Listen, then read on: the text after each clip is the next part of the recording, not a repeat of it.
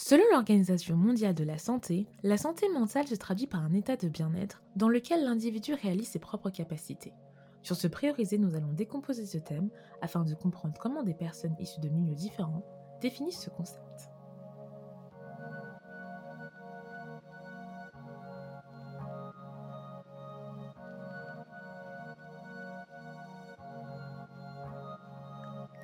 Aujourd'hui, nous accueillons Bethel, qui va nous parler de son expérience en tant que personne souffrant de dépression. Bonjour Bethel, peux-tu te présenter?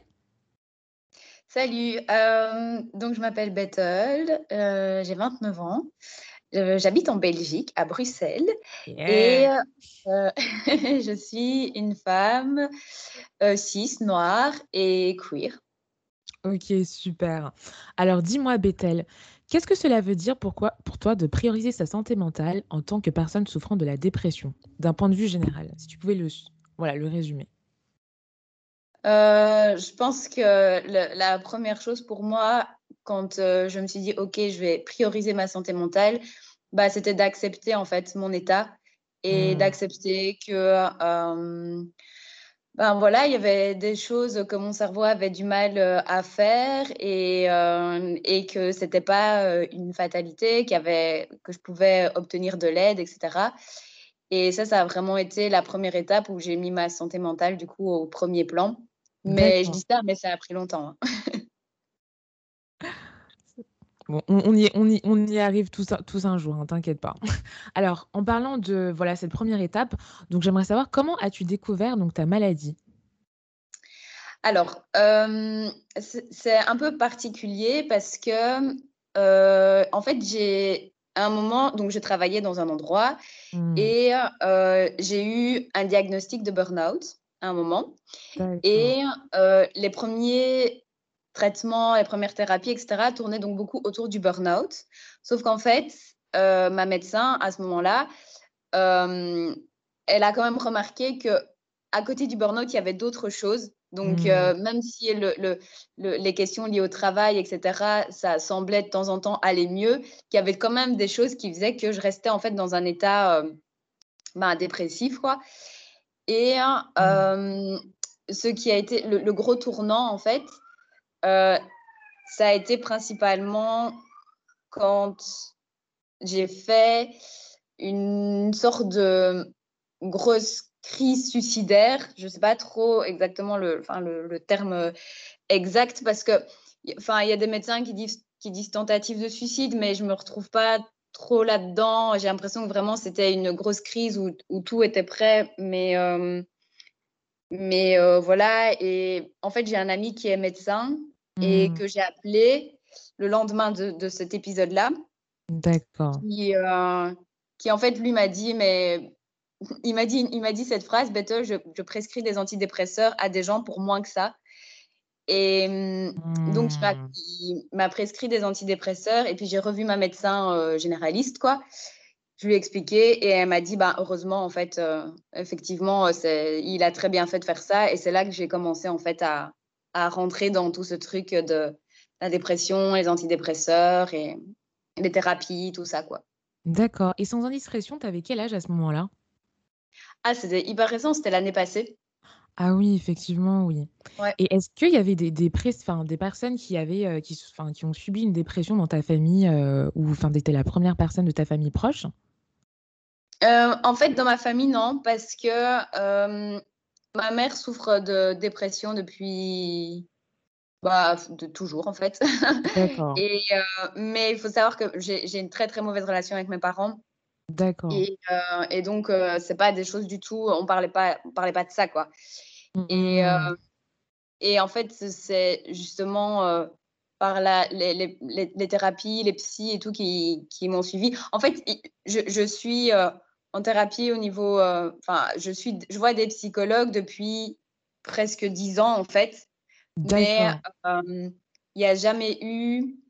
En fait, c'est intéressant parce qu'il n'y a jamais eu de diagnostic qui a été posé en mode dépression, etc. par exemple, il y a dix ans, alors qu'en fait, j'étais dans le même état déjà que maintenant.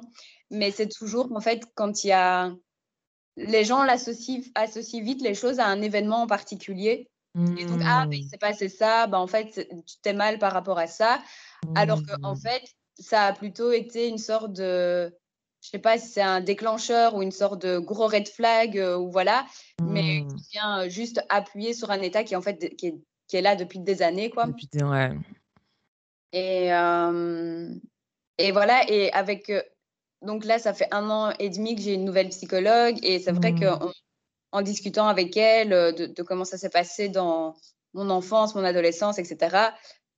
Et, des comportements que j'avais à ce moment-là, euh, elle m'a dit effectivement, c'est pas du tout la première dépression que je vis actuellement et que même il y a des, des, choses en étant ado. Sauf que quand j'étais ado, ben, tu vois, tu as tous les trucs, tu as l'école, tu as, ouais, et tout. tu es un peu en mode hyper cadré. Enfin, moi, en tout cas, j'étais hyper cadré, hyper en mode mmh machine un peu, tu vois, les jours ils se ressemblent et tout ça.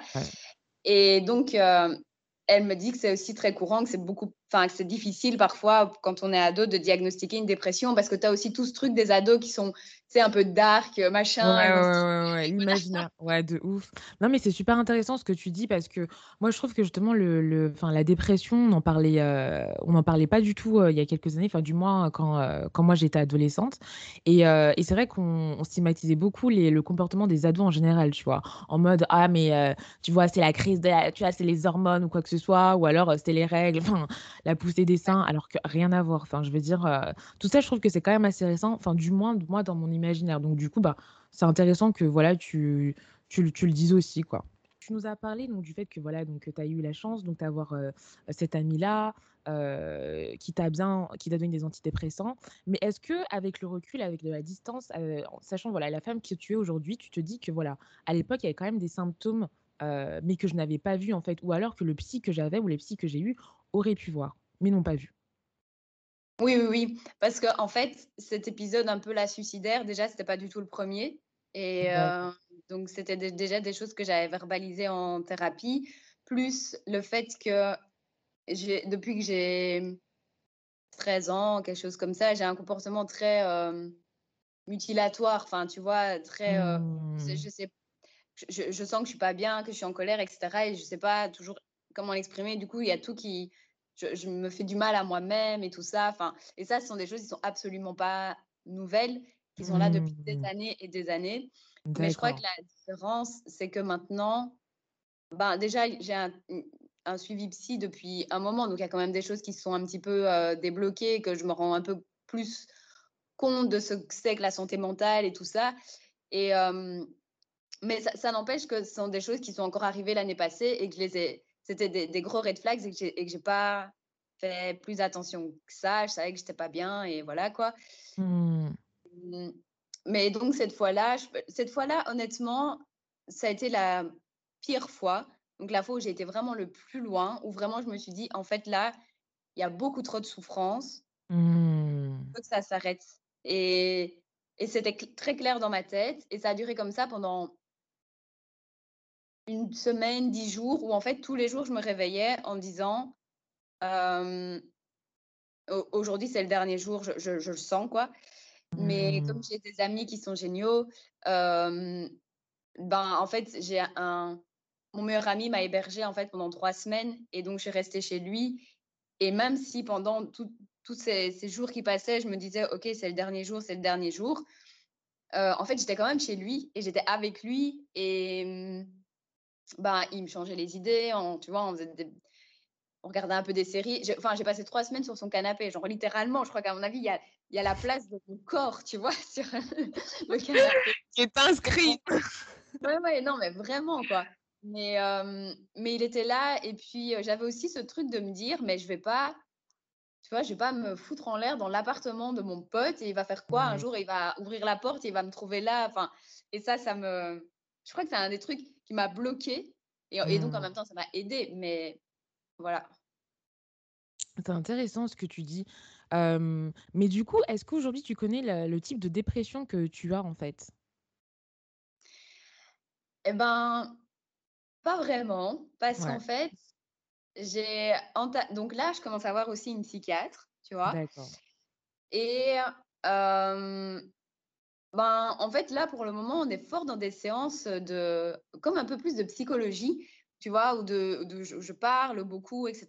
Et, et je continue à prendre mes médicaments et tout. Mais bon, en même temps, je suis contente, tu vois, elle prend le temps et tout ça, donc c'est c'est très chouette, mais ça a aussi demandé, euh, ça a été une étape aussi pour moi hein, de, de, passer par la case euh, psychiatrie, tu vois, enfin, ça n'a pas, pas, été évident et je l'ai repoussé beaucoup, beaucoup, beaucoup, jusqu'au moment où je me suis dit, en fait, jusqu'au moment où, donc ça fait genre presque un an maintenant que je suis sous antidépresseur et que euh, j'ai quand même des épisodes très très compliqués et où je me suis dit, bon, ok, euh, il, faut, enfin, c'est aussi mon ami qui est médecin qui m'a dit, mais en fait, nous, en tant que médecin généraliste, on connaît deux, trois antidépresseurs, mais on ne connaît pas vraiment euh, les spécificités exactes de la mmh. dépression, les molécules, les machins, tout ça. Et, et donc, c'est ça qui a fait que ben voilà, j'ai dû me rendre à l'évidence que si je voulais que ça s'arrête, euh, toutes ces, ces, pensées et tout ça, il, fallait que je passe par la case euh, psychiatre. Et donc là, je suis actuellement dedans, mais mmh. il n'y a pas encore de diagnostic précis qui est posé. D'accord, bah c'est en cours, bah c'est intéressant de savoir ça. Et c'est intéressant du coup tu, que tu nous parles aussi un peu du stigma, du fait que tu as eu du mal à aller voir le psychiatre, mais on en reviendra du coup plus tard. Et donc voilà, donc dernière question aussi par rapport à ça. Donc alors, euh, connais-tu aujourd'hui les origines de la dépression? Parce que moi, j'ai découvert en faisant mes recherches vis-à-vis de cette interview qu'il y avait des, origines pardon, donc génétiques, mais aussi euh, hormonales. Euh, il y avait quoi d'autre que j'avais lu? génétique, hormonale. voilà, il y avait différents types d'origines comme ça. Est-ce que toi, tu sais précisément quelles sont les origines ou pas du tout? C'est toujours en cours de découverte, on va, dire? Alors, je ne sais pas exactement, mais ma, psychiatre, là, ma psychiatre, là, actuellement, que, que, que je vois, euh, elle a l'air quand même de dire qu'en fait, il y a eu des choses qui sont passées, tu vois, pendant que j'étais enfant. Enfin, de ma mmh. naissance, depuis ma naissance à, tu vois, l'enfance et tout ça. Et que peut-être là, il y a un truc, en fait, qui a, qui a switché dans mon cerveau. Mais tu vois, il y a sûrement des bons termes hein, pour expliquer tout ça. Non, mais t'inquiète. Euh, tu vois qu'il y a un truc, euh, à ce moment-là, peut-être qu'il y a effectivement qui a switché et, euh, et que depuis, en fait, je, j'essaie de. En fait, je, je, ne vis pas, mais je, j'essaie de maintenir un équilibre depuis des années et des années. Mais je vis pas vraiment, quoi. Tu vois, je gère comme ça dans le monde. Je fais des choses et tout, mais euh, je, j'ai été euh, conditionnée à maintenir cette, cet équilibre, en fait et que du coup, je, reste un peu euh, bloquée là-dedans et, et, mon cerveau ne produit pas du coup, en fait, euh, assez, tu vois, de. Tu vois, de, je sais, sais pas trop euh, comment on appelle ça, mais tu, tu, vois, les molécules qu'il y a dans les antidépresseurs, ben, tu vois, en fait, ça, mon cerveau ne le produit plus, en tout cas pas assez. Et donc voilà. D'accord, donc il va très intéressant. Et pour faire une transition, donc moi j'ai lu un, article que tu as écrit que j'ai trouvé vraiment très très intéressant. donc c'est ton l'article de Bipax donc qui parle donc des liens entre donc les violences donc racistes et le stress que les personnes racisées vivent au quotidien et et bah du coup les maladies psychosomatiques, les maladies psychologiques. Alors est-ce que tu voudrais nous dire quelque chose vis-à-vis de ça et vis-à-vis aussi de, bah, de ta vie, en fait, de ton développement et de ta dépression? Voilà. Oui, en fait, cet article-là, je l'ai écrit notamment parce que il y avait des échos dans, dans, ma vie à moi de me dire, j'ai la sensation quand même que en tant que personne racisée et moi en tant que personne noire, je vis plein de choses que plein de gens vivent, tu vois, le stress avec le, travail et tout, la famille, machin, tout ça. Mais que je sens quand même qu'il y a une forme de stress supplémentaire, qu'il y a un poids supplémentaire sur mes épaules mmh. et qui est lié au fait que je suis une personne noire dans une société qui est raciste. C'est aussi lié à d'autres trucs, hein, tu vois, le fait d'être femme et tout, mais euh, là, là, je m'étais centrée sur le racisme. Et, euh, et ce qui fait que, en fait, toutes les étapes dans ma vie ou dans la vie des personnes racisées, eh ben, il y a toujours en fait ce, poids de se dire, euh, comme je suis une personne racisée, potentiellement, ça va encore être plus difficile pour moi. Et pour les mmh, questions de santé mentale, c'est la même chose, que ça soit avoir accès à des soins de santé, que ça soit euh, aller à la pharmacie, que ça soit prendre rendez-vous avec euh, une psy, ou enfin voilà. À chaque fois, en fait, il y a des questions supplémentaires qui, qui viennent. Enfin, moi, je sais que par exemple, ça a été compliqué l'étape euh, de, Rien qu'avec ma médecin, ça a été compliqué de lui dire, euh, en fait, je, ça ne va pas, j'ai plein de choses qui ne vont pas dans, dans ma vie, et le racisme mmh. est une de ces choses qui fait que... Au fait, ouais. Donc, euh, et, et c'était compliqué parce que ma médecin, euh, elle, est très très chouette. Hein. Ça, c'est, j'ai eu vraiment de la chance.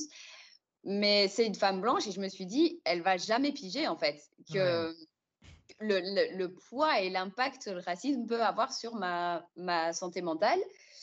Et euh, bon, elle a été très à l'écoute et, ça, ça, ça s'est bien passé. Mais je veux dire, moi, ça a mis aussi des années avant que je mette ça sur la table, quoi. Que je dise, euh, mmh. en fait, depuis, depuis que je suis enfant, il se passe des choses liées à ma race et, et qui font que, en fait, ouais, j'en suis là aujourd'hui, quoi. Il y a, y a, eu plein d'autres raisons, mais ça, c'est une des raisons en particulier, quoi.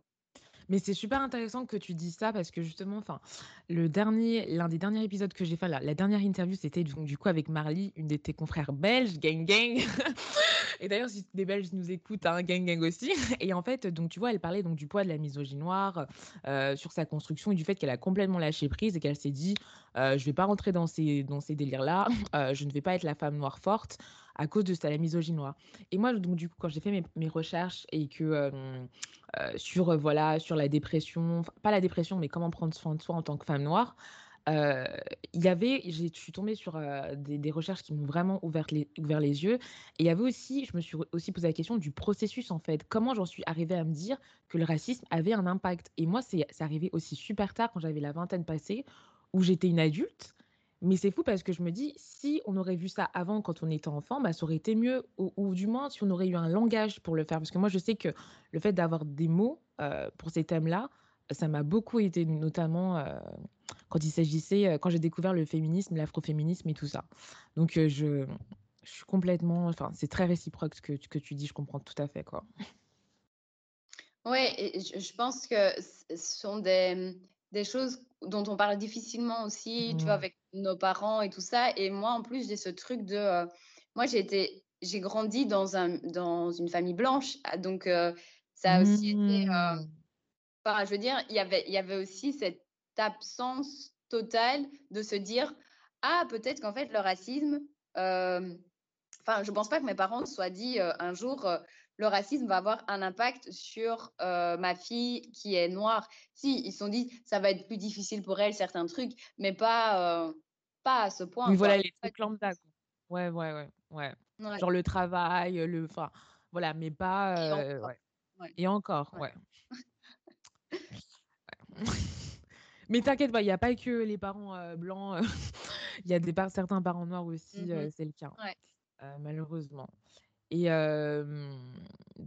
donc, donc j'ai, j'ai en parlant du coup, donc, donc, toute cette violence et l'aspect aussi, donc, intersectionnel que j'aime beaucoup appuyer donc, dans mes interviews, j'ai aussi lu donc, sur un de tes posts que tu souffres du trouble dysphorique prémensuel. est-ce que tu peux nous, nous, parler de ça ou du moins comment tu l'as découvert? Comment, enfin, voilà, de, comment ça s'est passé? En fait, je l'ai découvert d'une manière un peu, enfin très simple c'est qu'un jour, je regardais une. Euh, j'ai acheté sur mon fil euh, d'actualité Facebook et je tombe sur une, vidéo comme ça qui passe.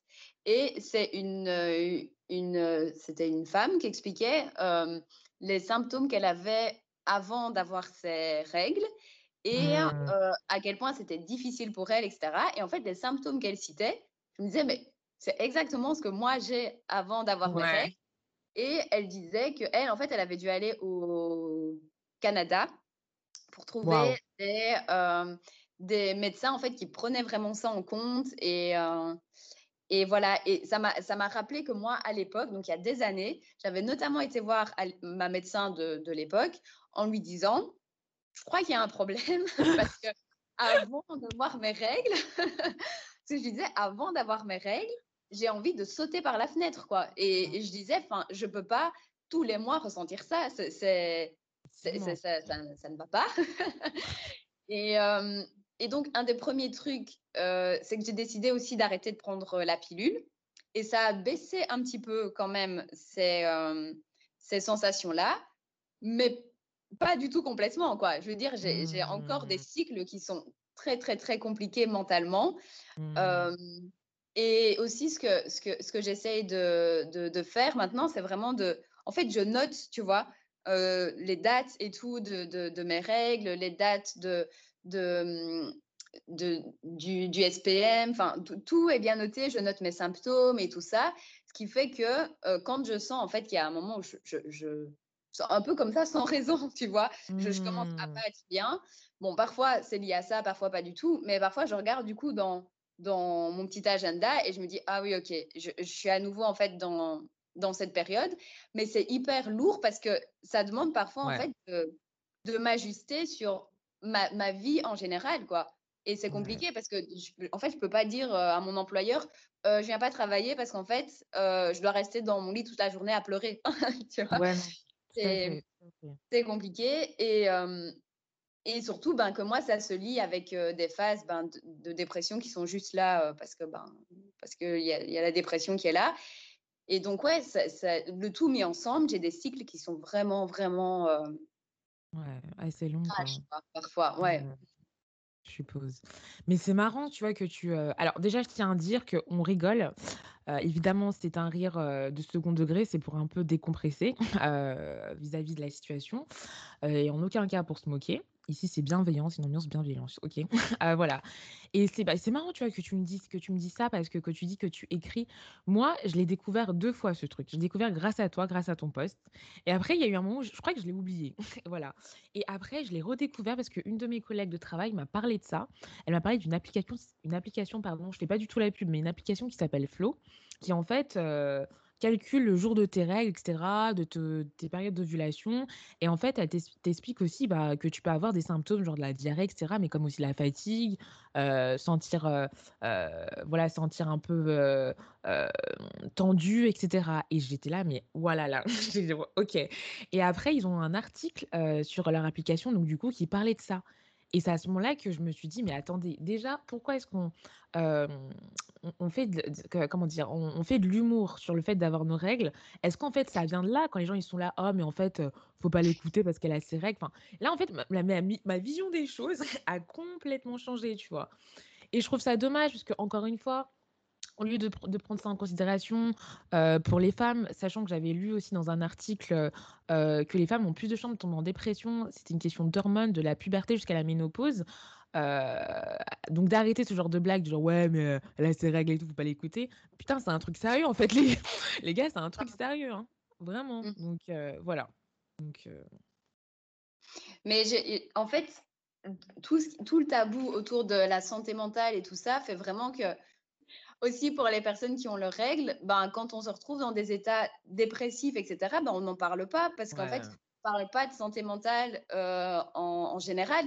Et donc, euh, on se dit juste, ouais, on n'est pas bien parce qu'on a nos règles et tout. Et moi, en fait, cette vidéo que j'ai vue, je sais plus quand, ça date il y a quelques années maintenant, ça a été genre une révélation. Et que c'est Mm. après que j'ai commencé à faire des recherches, etc. Mais enfin, comme je t'ai dit, en fait, c'était un truc que j'avais déjà capté. J'avais été dire à ma Ouais. Ça ne va pas. Mais comme c'est pas un truc qui est pris euh, très en considération, ben voilà quoi. Et alors, euh, est-ce que tu as une dernière chose à rajouter sur, euh, voilà, sur l'aspect intersectionnel, euh, peu abordé par rapport à la dépression? Est-ce que tu as quelque chose d'autre à, à rajouter vis-à-vis de ça?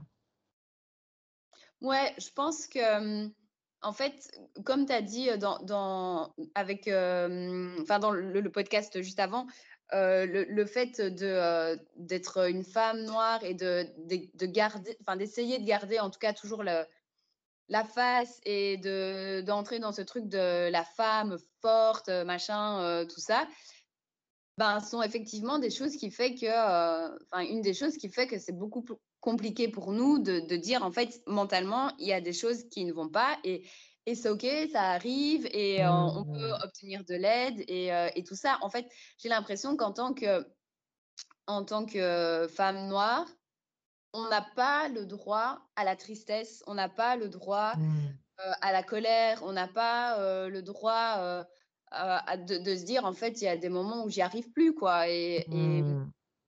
Et tout ça mis ensemble ben oui moi ça m'étonne pas qu'il y ait des, des, des diagnostics qui sont posés super tard ou qui sont pas posés du tout et que donc on Mmh. essaye de faire avec un peu les tu vois, les, les moyens qu'on trouve et tout ça. Enfin, moi, je veux dire, j'ai eu une époque où j'étais, je ne sais plus quel âge j'avais, autour de la vingtaine, 19-20 ans, où mmh. je, me suis rendu compte, tu vois, que ma, ma consommation d'alcool était problématique. Et en fait, mmh. je me suis dit, mais c'est logique. En fait, j'essaye de... De compenser. oui, de compenser. Et bon, en fait, moi, je viens d'une famille, justement, où les personnes sont alcooliques. Donc, j'ai assez vite vu le truc arriver chez mmh. moi et, et j'ai pu y mettre y mettre un terme parce que je voulais vraiment pas. j'ai vécu là-dedans, je voulais vraiment pas reproduire ça.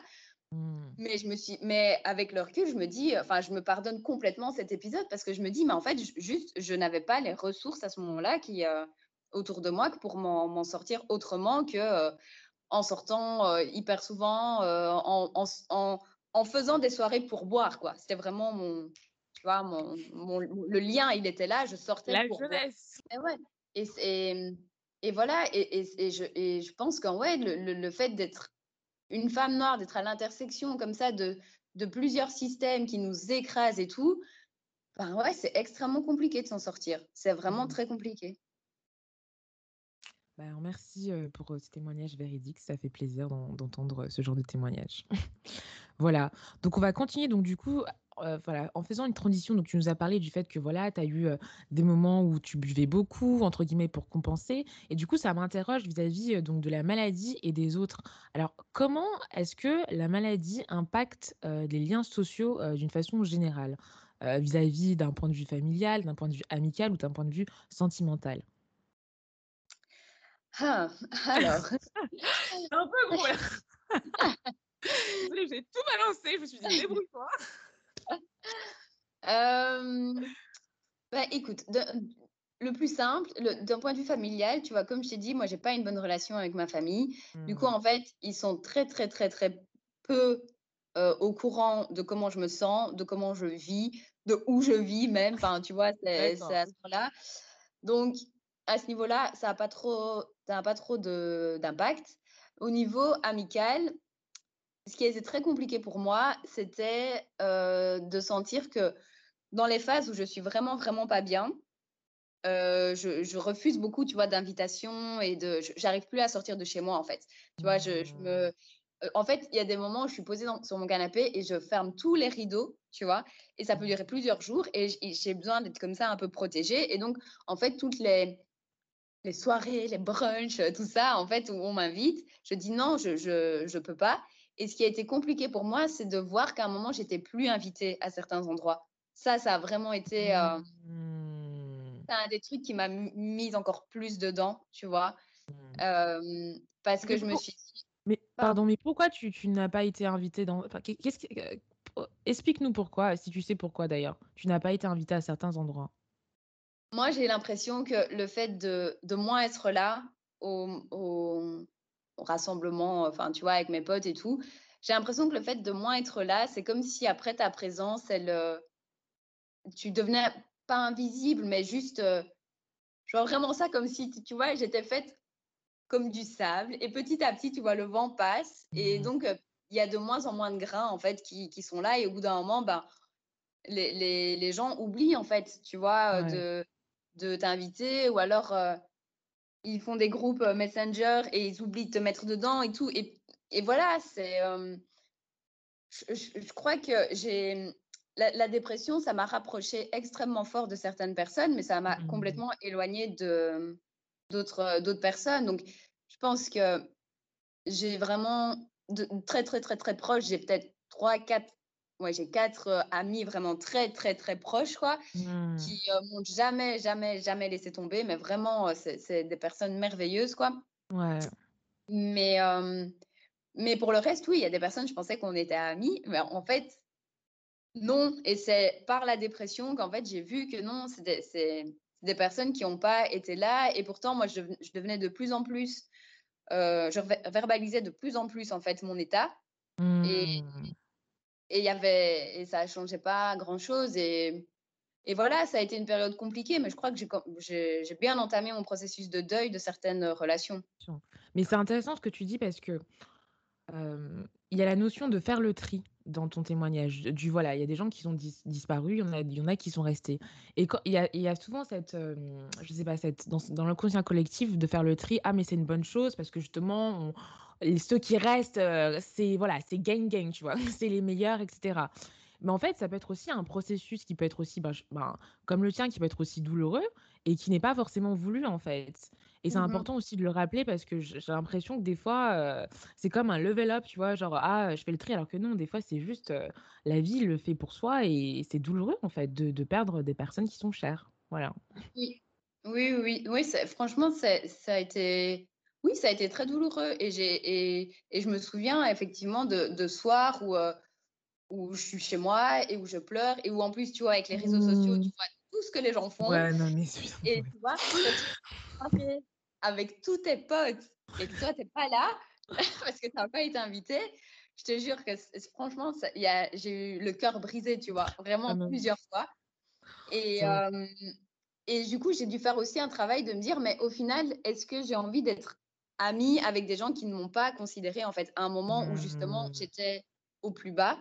Ouais. et ben, en fait, la réponse est non. C'est des gens très chouettes, heu, je vais les recroiser plein de fois, on peut on est des on est potes, quoi, mais ça fait plus partie de mon cercle, d'amis proches et heu et voilà, maintenant je suis en mode: «Ouais, c'est pas grave et tout». Sur le moment, ça a été hyper douloureux, mais Voilà, c'est ça. maintenant maintenant voilà, c'est fait, quoi. Exactement. Bah, écoute, merci de nous de partager ça et donc du coup, heu, on n'a pas parlé du point de vue sentimental. Tu es pas obligé de le de le faire évidemment, no worries, no pressure, mais est-ce que tu as quelque chose à rajouter vis-à-vis de ça? Enfin, comment la la la maladie impacte justement tes relations sentimentales? Alors ce qui est intéressant, c'est que j'ai remarqué, via notamment, tu vois, tout le travail en thérapie, heu, psy et Mmh. tout, que dans les moments les plus difficiles, donc vraiment où j'avais des des phases dépressives très longues, tu vois, qui qui se comptent en en mois, voire en années et D'accord. bien, j'étais, heu, attirée ou en tout cas, je me mettais à relationner avec des personnes qui n'avaient aucun respect pour moi, tu vois? D'accord. Et en fait, le lien le lien a été fait par enfin, par du travail et tout ça et de la de la de l'auto, heu, enfin de l'introspection et et et et tout ce qu'une thérapie psy, en fait, peut apporter. Mmh. Où en fait, je me rends compte que dans les moments de ma vie où je suis le plus mal, donc où en fait, je me dis: «Mais en fait, je ne je ne vaux rien, je ne comprends pas pourquoi je suis sur cette terre, je ne comprends pas pourquoi je suis en vie, la vie, c'est trop difficile» et cetera et cetera. Et ben, en fait, je vais me mettre à relationner avec des personnes qui, au final, vont me confirmer, tu vois? Que, bah, ouais, tu tu ouais, tu vaux rien et tu je vais pas te respecter et hem et tout ça et bah, du coup, c'est un peu triste parce que Mmh. c'est un sale cercle, quoi. C'est vraiment un cercle J'ai envie de te vicieux faire un hug là, je te jure. Hug virtuel. trop mignon. Mais c'est ouais, du coup, j'ai eu 2-3 relations comme ça qui ont été vraiment très, très compliquées parce que c'était vraiment dans les périodes de ma vie les les plus difficiles et ça se compte en années, tu vois? C'est pas, heu, des relations qui ont duré, on dirait, heu, 15 jours et mmh et voilà et à contrario, dans les moments où où je vais mieux, ben, j'arrive du coup à doucement me dire: «OK, Bettel, tu sais qui tu es, tu sais ce que tu vaux, donc à un moment, respecte-toi», tu vois? Et et ne va pas en fait, heu, vers des personnes qui vont te rabaisser alors que tu es déjà 6 pieds sous terre. Mais c'est voilà, il a il a fallu tout un process pour que je me rende compte que je fonctionne comme ça et et voilà et je crois aussi que c'est important. Là, maintenant, je me rends compte que je relationne avec des personnes où très vite, je dis: «OK, en fait, moi, dans ma vie, il se passe plein de choses, mais il y a un souci Mmh. de santé mentale, il est là. Heu, tous les matins, tu vas me voir prendre des médicaments, heu, tu vas me voir, toutes les semaines avoir, une thérapie avec ma psy, heu, une une, une fois par mois avec ma médecin, une fois tous les 15 jours avec la psychiatre». Enfin, voilà, ma vie, c'est ça, quoi et hem et là et ouais, maintenant, je je je suis avec, heu, avec, des personnes qui, ben, me soutiennent, en fait Ouais. et qui vont, et qui vont, venir chez moi quand, en fait, j'arrive pas à sortir de mon lit, qui vont m'apporter à manger. Enfin, Mmh. tu vois, des choses, ouais, des choses que qu'avant je je en fait, comme ouais, comme j'avais l'impression de toute façon de n'être qu'une merde, ben, c'était logique pour moi que Mmh. les gens se comportent comme ça avec moi. Mais c'est intéressant ce que tu dis, tu vois? Je, mmh il y a toujours cette notion, on attire ce que l'on est, etc., qui, enfin, je suis très spirituelle. Hein. Donc euh, voilà, y a, c'est vrai que sur les réseaux sociaux, il y a une tendance comme ça à dire ça. Mais quand j'entends ton témoignage, moi j'ai envie de dire, il y a aussi une question de genre boundaries, il y a aussi une question de, de limite en fait. Euh, quelles sont mes limites, comment j'établis mes limites. Et j'ai l'impression que voilà, quand on est dans un état dépressif ou quand on n'est pas bien, tout simplement, c'est super difficile d'établir ces, limites parce qu'évidemment, enfin, je veux dire, euh, enfin, voilà, j'imagine que c'est difficile euh, tous les jours de se lever, de faire des tâches quotidiennes, et donc du coup, les limites deviennent floues. Et je pense aussi, quand je parle de limites, je pense aussi aux attentes de l'autre, mais pas genre pas par rapport à mais qu'est-ce que l'autre peut m'apporter, mais plus par rapport, ok, comment est-ce que l'autre peut être bienveillant à mon égard? J'ai ressenti ça aussi dans ton témoignage et, je pense que oui, il y, a, une certaine incertitude, il y a une question de flou qui, je pense, qui va aussi au-delà de, d'un manque de confiance en soi, mais vraiment, enfin, plus d'après ton, ton, témoignage de les conséquences de la maladie, en fait, tout simplement. Oui, oui, tout à fait. Et et je pense qu'effectivement, ce n'est pas, pas évident hein, d'être euh, dans une relation avec une, une personne qui est, qui est dépressive et qui n'arrive pas à se projeter parfois à plus de, de cinq minutes. C'est compliqué. Mmh. Une personne euh, qui, comme moi, qui, doit, qui annule des plans parfois, parce qu'en fait, je ne peux pas sortir de chez moi et tout ça. c'est mmh. je, je, me rends bien compte que ce n'est pas évident. Mais c'est pour ça aussi que moi, maintenant, je suis claire, en fait. Je, je suis claire là-dessus et je dis, euh, ce sont des choses qui vont potentiellement se produire avec moi. Et puis, ben, toi, tu vois comment tu arrives à, gérer ça, mais c'est pas pour autant qu'en fait, tu vas me manquer de respect, tu vois. Voilà, exactement. C'est, on, on, va faire comme on peut, mais. Euh voilà.